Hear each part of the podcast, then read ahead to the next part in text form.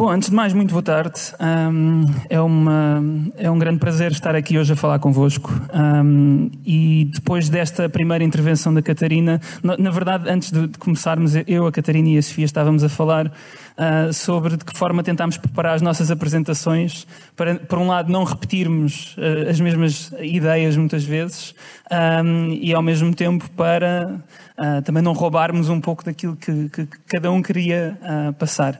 E parece que acho que acertámos em cheio porque chegámos à conclusão de que íamos por caminhos diferentes. E o meu caminho é um caminho mais do que o aspecto essencialmente teórico que a Catarina esteve a partilhar e o aspecto mais prático que a Sofia também vai, vai partilhar daqui a pouco. Um, é se calhar um aspecto mais filosófico, um, um pouco mais um, ideias que, que quero deixar convosco, mais numa perspectiva, espero eu, de conseguir de alguma forma passar alguma inspiração. Um, bom, tal como a Catarina mostrou, os números do desperdício alimentar são, são preocupantes. Uh, vimos que se fosse um, um, país seria o terceiro com as maiores emissões. Um, e, e, de facto é uma realidade que o, o sistema alimentar é, é, um dos grandes responsáveis pelas emissões de gases com efeitos de estufa no nosso planeta. se olharmos inclusivamente uh, para a distribuição, vemos que cerca de um quarto das emissões vêm uh, do setor da produção alimentar.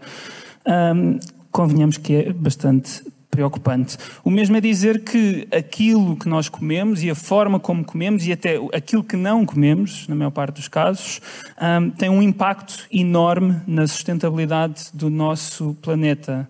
Um, se assim o é, não deveríamos estar todos muito mais preocupados em fazer alguma coisa quanto a isso? E nós sabemos que a pressão existe e é cada vez maior porque nós somos também cada vez mais pessoas no planeta. Ah, e as estimativas que nós vemos para alguns entre 2050 e 2060 dizem-nos que vamos chegar aos 10 mil milhões de pessoas um, e que é preciso continuar a produzir alimentos para fazer comida chegar a estas pessoas. Mas a realidade também é que neste momento nós já produzimos alimentos que cheguem para alimentar todas estas pessoas. Simplesmente não há uma distribuição equitativa, não conseguimos fazer chegar estes alimentos a toda a gente. Ou seja, todo o sistema acaba por ser bastante ineficiente. E ao mesmo tempo, temos pessoas que, obviamente, como consequência disso, têm carências nutricionais graves e que acabam por ter uh, uma série de consequências ao longo da sua vida por causa disso. Acho que é seguro dizermos que, por mais esforços que já existam, o sistema alimentar está, digamos assim, avariado.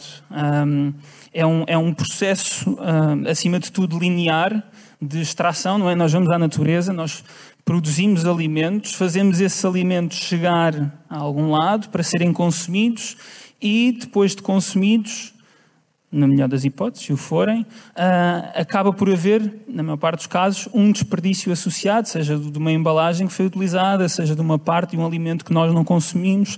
Há sempre, ou quase sempre, alguma coisa que acaba por sair deste ciclo. Uh, porque, em teoria, teríamos um ciclo completamente fechado. Neste caso, não é, é um processo linear com muitas quebras pelo meio. Um, em muitos casos, vemos este cenário de um, sacos e sacos de de, no fundo, alimentos que poderiam ter sido consumidos ou de embalagens que foram utilizadas, etc., que acabam em aterro no pior dos cenários. E fomos nós que inventámos isto. Uh, na natureza, o ciclo está completamente fechado, não há, não há estas perdas. Um, e se pensarmos que um corpo, não é? quando, quando, quando uma pessoa morre, o corpo decompõe-se, volta a ser matéria orgânica para alimentar novas formas de vida. Uh, um alimento, quando se decompõe, é a mesma coisa. Fomos nós que inventámos estes materiais uh, e estas formas um, associadas ao consumo que nós temos, que uh, nunca se degradam ou, ao degradarem-se, acabam por ser impossíveis de, de, de filtrar e de remover um, deste ciclo de, de desperdício. Ora, o mais grave é que como todos geramos lixo, passamos todos a aceitá-lo em certa medida como uma inevitabilidade, não é? é? Ou seja, eu não me vou preocupar assim tanto em evitar o desperdício porque eu olho para o lado, olha, aquela pessoa está a desperdiçar, olha, aquela pessoa também está a desperdiçar. Se todos estamos a fazê-lo é porque provavelmente não há grande volta a dar, vamos sempre gerar desperdício. eu, eu, honestamente não acredito nisso. Acredito que é possível fazer muito melhor. Acredito neste ciclo perfeito da, da natureza um, e, e, e queria perguntar-vos se vocês conseguem imaginar um mundo sem desperdício, um mundo onde todo este cenário dramático que nós muitas vezes somos forçados a pintar não existe. Uh, alguém consegue acreditar nisso? Estou a ver algumas pessoas a assinar que sim. Uh, fico uh, mais motivado com isso. Um, mas Bom, o que eu queria fazer-vos era apresentar-vos um mundo em que isso não existe, porque felizmente tive a oportunidade de criar um mundo, um mundo bastante pequeno, mas ainda assim um mundo onde isso uh, de facto existe. E então vou guiar-vos agora durante uns minutos por, pelo essencial deste, deste mundo. E o primeiro vetor uh, que eu considero absolutamente essencial neste mundo é o da proximidade.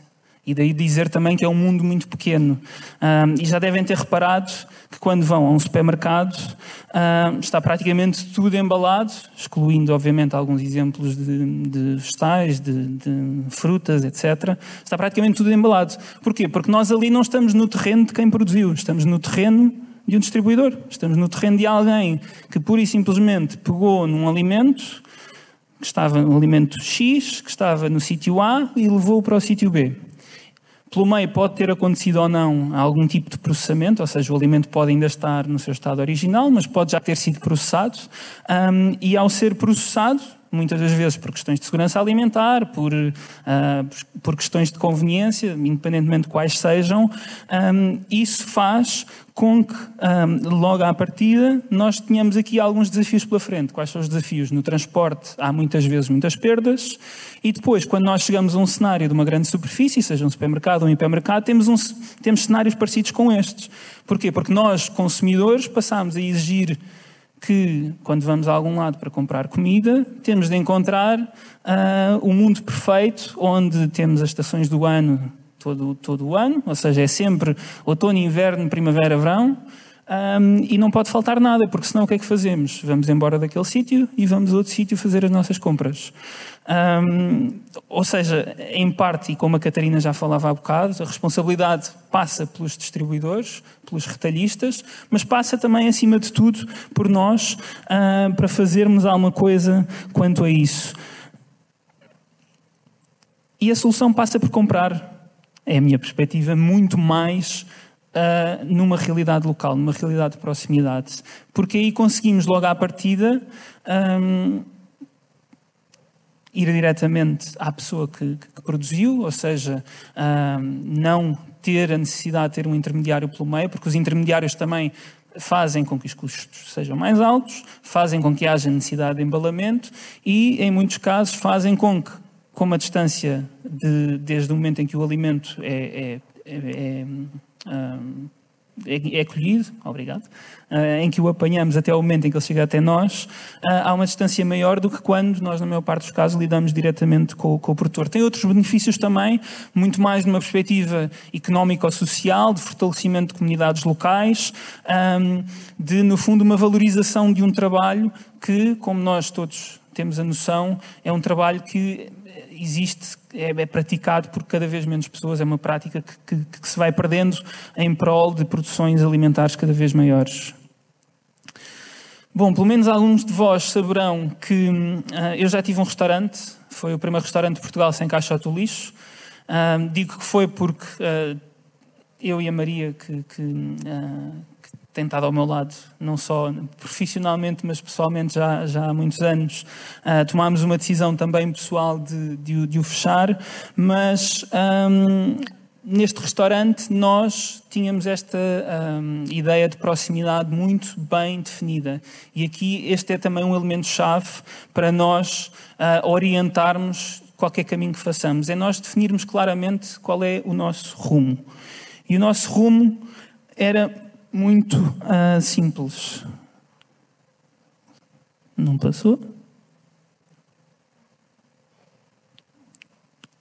Ah, agora sim. Um, nós definimos dois raios muito, muito claros. Um raio de 50 km para produtos frescos e um raio de 500 km para produtos um, secos, não perecíveis. E isto quer dizer o quê? Que qualquer coisa que não uh, encaixasse num destes raios, para nós nunca seria uma opção. Ou seja, no raio de 50 km tínhamos frutas, vegetais, no fundo aquilo que os produtores que nós de uma forma ou de outra conhecemos à nossa volta, vão cultivando, não é? As abóboras, as batatas, as cebolas, as maçãs, por aí fora. Um, e depois para outros alimentos, porque ainda que à volta de Lisboa haja muita produção agrícola, há muita coisa que não é cultivada aqui tão perto. Falamos, por exemplo, de cereais, frutos secos, leguminosas. Nesse caso, alargámos o raio a 500 quilómetros o que dá, como veem, essencialmente Portugal continental inteiro, uma parte de Espanha e uma parte de mar onde não iríamos buscar nada na verdade. Um, não estão aqui, por exemplo, as ilhas, porque, um, por muito que às vezes nos boletins meteorológicos pareça que estão quase coladas ao, a Portugal continental, a realidade é que estão um pouco mais longe e o transporte também tem o seu impacto. Um, e o resultado desta escolha consciente de selecionar produtores de acordo com, com este princípio da proximidade refletiu-se essencialmente, este, este mapa foi, uh, foi tendo várias iterações à medida que íamos descobrindo novos, novos produtores, mas traduziu-se essencialmente nisto. Nós acabámos por nunca ir à Espanha buscar, fosse o que fosse. Não sentimos essa necessidade um, e encontramos em Portugal mais até do que aquilo que esperávamos encontrar no início, quando começámos essa, essa cruzada por encontrar produtores que estivessem alinhados. Uh, ao mesmo tempo, houve coisas que nunca chegámos a utilizar ainda que acreditássemos que elas existiam em Portugal e que eram produzidas um, de modo biológico, porque esse foi também um, um princípio desde o início, tinha, tinha tudo de ser de produção um, biológica, além de 100% vegetal. Um, e pronto, este mapa, se quiserem tirar a fotografia eventualmente uh, para guardar, um, isto significa, e talvez tenham reparado que nós uh, abdicamos de uma série de alimentos, de ingredientes que fazem parte integrante do dia de quase toda a gente. Eu pedia que, que levantassem a mão os que estão aqui à minha frente, quem é que não bebe café? Pronto. A esmagadora maioria bebe café. Uh, quem é que, por exemplo, de vez em quando, pelo menos, não come um chocolate? Toda a gente come chocolate. Pronto. Uh, ou seja, nós fizemos essa tomada de decisão consciente de não ter produtos como café, cacau, uh, especiarias, inclusive banana, porque existe na Madeira e nos Açores, mas em Portugal continental não é uma coisa que abunde. Uh, coco, caju, há uma série de adoçantes mais naturais, mais alternativos, também associados a uma alimentação mais saudável que são todos produzidos longe de Portugal. Nós, aqui, a única produção que fomos tendo um, de algo parecido com açúcar é o açúcar branco da beterraba sacarina, e esse, sim, um, Portugal tem historicamente a produção disso, mas tudo o resto, agave, acer, açúcar de coco, tâmaras, por aí fora, esqueçam, nada disso. E então o desafio era também trabalhar sem, sem estes alimentos e, e fazer as coisas acontecer sem estes alimentos.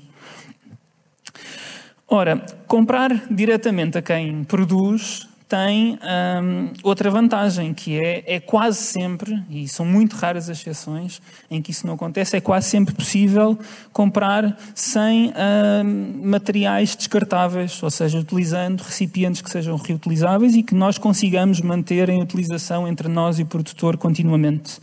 Hum, aqui na imagem vêm dois exemplos que, que que pronto, que no fundo ilustram isto. Do lado esquerdo, a cuba de inox que nós arranjamos para transportar azeite, ou seja, a cuba ia até ao produtor, o produtor enchia, a cuba voltava, quando estava vazia voltava para o produtor. Pronto, era uma solução relativamente fácil para, para fazer isto acontecer. Eu sei que, enquanto consumidores particulares, é muito mais desafiante, porque a venda de azeite a granel é, um, pronto, é uma situação complicada. Um, tenho a perfeita noção disso. Um, e do lado direito, um outro exemplo, num, num, numa ponta um bocado oposta em termos de tipo de alimento, uh, ali dentro daquela saca de serapilheira, aquelas antigas, estavam castanhas que vieram de chaves, uh, de um produtor e se conseguirem espreitar ali em cima, veem que a morada uh, para a entrega, porque ele acabou por enviar, e já vos digo como é que ele enviou, a morada da entrega foi escrita num pedaço de cartão que ele aproveitou de uma caixa que tinha lá e escreveu a lápis porque achava ele que o lápis seria mais sustentável do que escrever a caneta. Pronto. E como é que a castanha nos chegou? O senhor estava na zona de Chaves, foi à, à, rodoviária, a rodoviária tinha um expresso que vinha para Lisboa, ele pôs lá a saca e nós, quando o autocarro chegou a Lisboa, fomos buscar, como se fosse a nossa bagagem, e tínhamos a castanha nas nossas mãos. Pronto, e assim conseguimos um, mitigar em grande parte qualquer tipo de emissões que fosse gerado adicionalmente por um envio de uma forma diferente. Um, Além da proximidade, é muito importante o conceito de criar as coisas de raiz. Eu sei que todos nós temos uma vida muito ocupada e que muitas das vezes uh, sentimos a necessidade de, daquela solução rápida que está, que está à nossa mão, uh, que facilmente nós conseguimos pegar nela e, e, e comer, não é? Muito rapidamente, mas é importante voltarmos a esta ideia de fazer as coisas de raiz. E imaginem que querem comer um hambúrguer.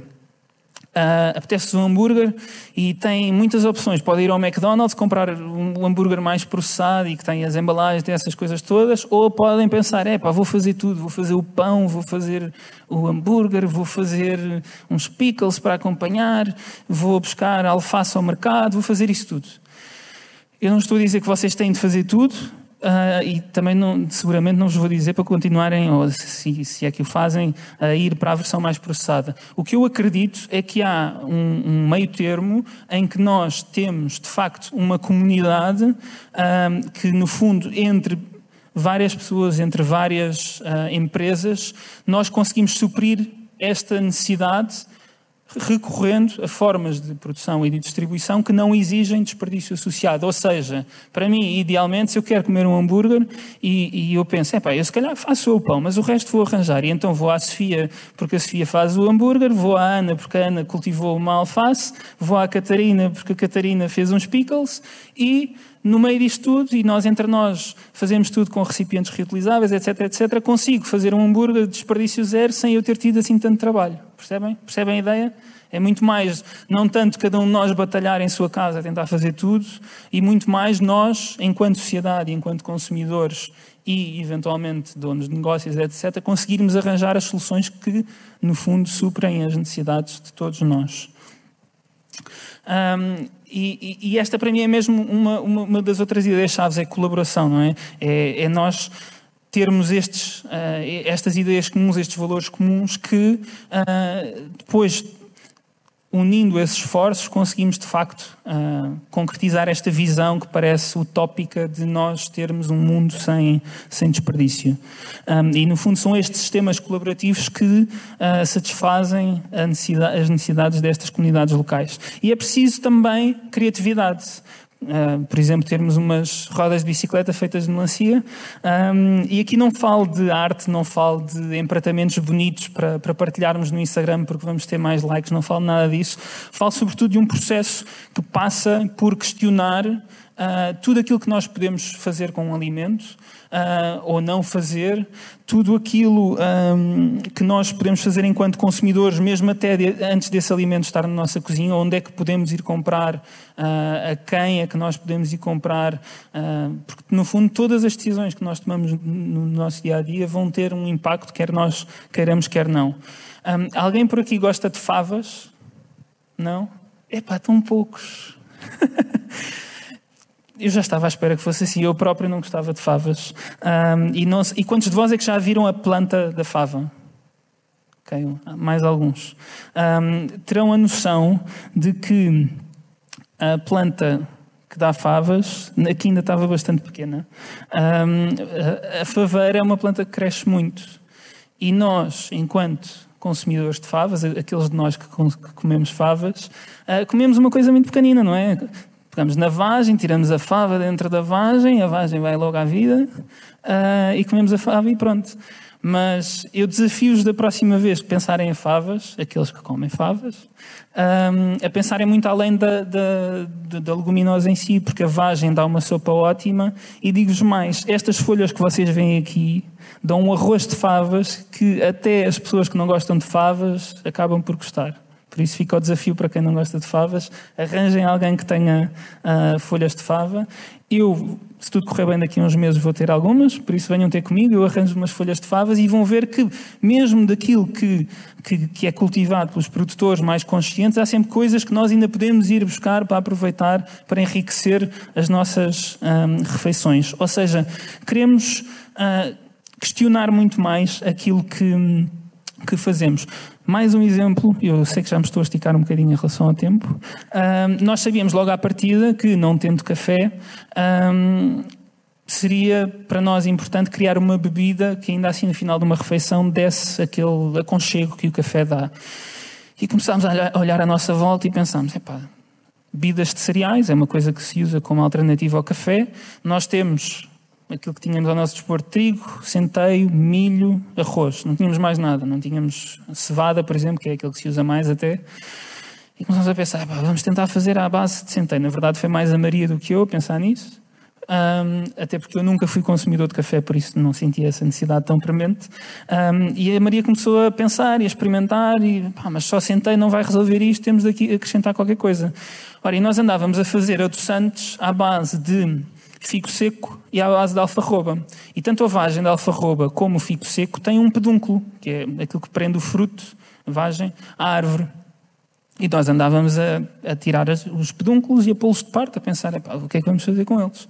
Pronto, e a Maria lembrou-se, olha, vou torrar os pedúnculos um, e depois trituro, uh, juntamente com juntamente com a moagem que é feita da, da, do centeio e vamos ver o que é que isto está. E a verdade é que saiu uma bebida muito agradável, uh, não tem cafeína, por isso quem precisa de café por causa da cafeína é para esquecer, mas que de facto ia dando aquele aconchego que, que, nós queremos no final da refeição. Ou seja, mais uma vez, olharmos para uma coisa, eh, não é ter um momento tipo eureka, mas encontrar soluções com aquilo que temos à nossa disposição. Também podia estar aqui horas a falar das maravilhas da, da fermentação e de como nós podemos pegar num alimento e não só tirar mais sabor, mais valor nutricional, mas também uh, fazer algo que a fermentação permite, que é quase que fazer parar o tempo, não é uma, é uma suspensão do, do tempo. Os alimentos, em vez de se degradarem, ficam ali parados, prontos à nossa espera. Uh, no dia em que os quisermos utilizar, eles estão ali. Uh, é algo que eu também uh, promovo sempre muito como uma, uma solução a acompanhar. eu acho que, olhando para as pessoas que aqui estão, acho que a maior parte tem idade suficiente para conhecer este chimpanzé. Como é que se chama? É o Gervásio, exatamente. E o Gervásio, em, em 2000, se bem vi, um, ele aprendeu a separar o lixo porque lhe foi dado o contexto uh, adequado para que isso acontecesse. Não foi simplesmente largar o Gervásio e ele foi ao pé de um ecoponto, pegou nas coisas que tinha à mão e pôs lá dentro. Não é? Foi-lhe dado o contexto necessário para isso. Eu acho que a muitos de nós falta de facto esse contexto para nós uh, procedermos a mudanças mais significativas na nossa alimentação. Precisamos de informação por um lado e precisamos de formação pelo outro. Um, e como é óbvio, estas coisas idealmente devem começar na escola e devem começar desde pequenos, uh, mas há muito que nós podemos fazer além disso, num esforço mais conjunto. Bom, é isso que eu me dedico hoje em dia, é ajudar pessoas e organizações, um, sobretudo através da alimentação, a adotar práticas mais conscientes, mais saudáveis, mais sustentáveis, seja uh, através de palestras como esta, seja através de workshops, seja através de projetos de consultoria. Um, no fundo, nós tínhamos este, este mundo sem desperdício do restaurante, entretanto, uh, fechámo-lo, mas continuamos com um, tudo o resto que está ligado a isso.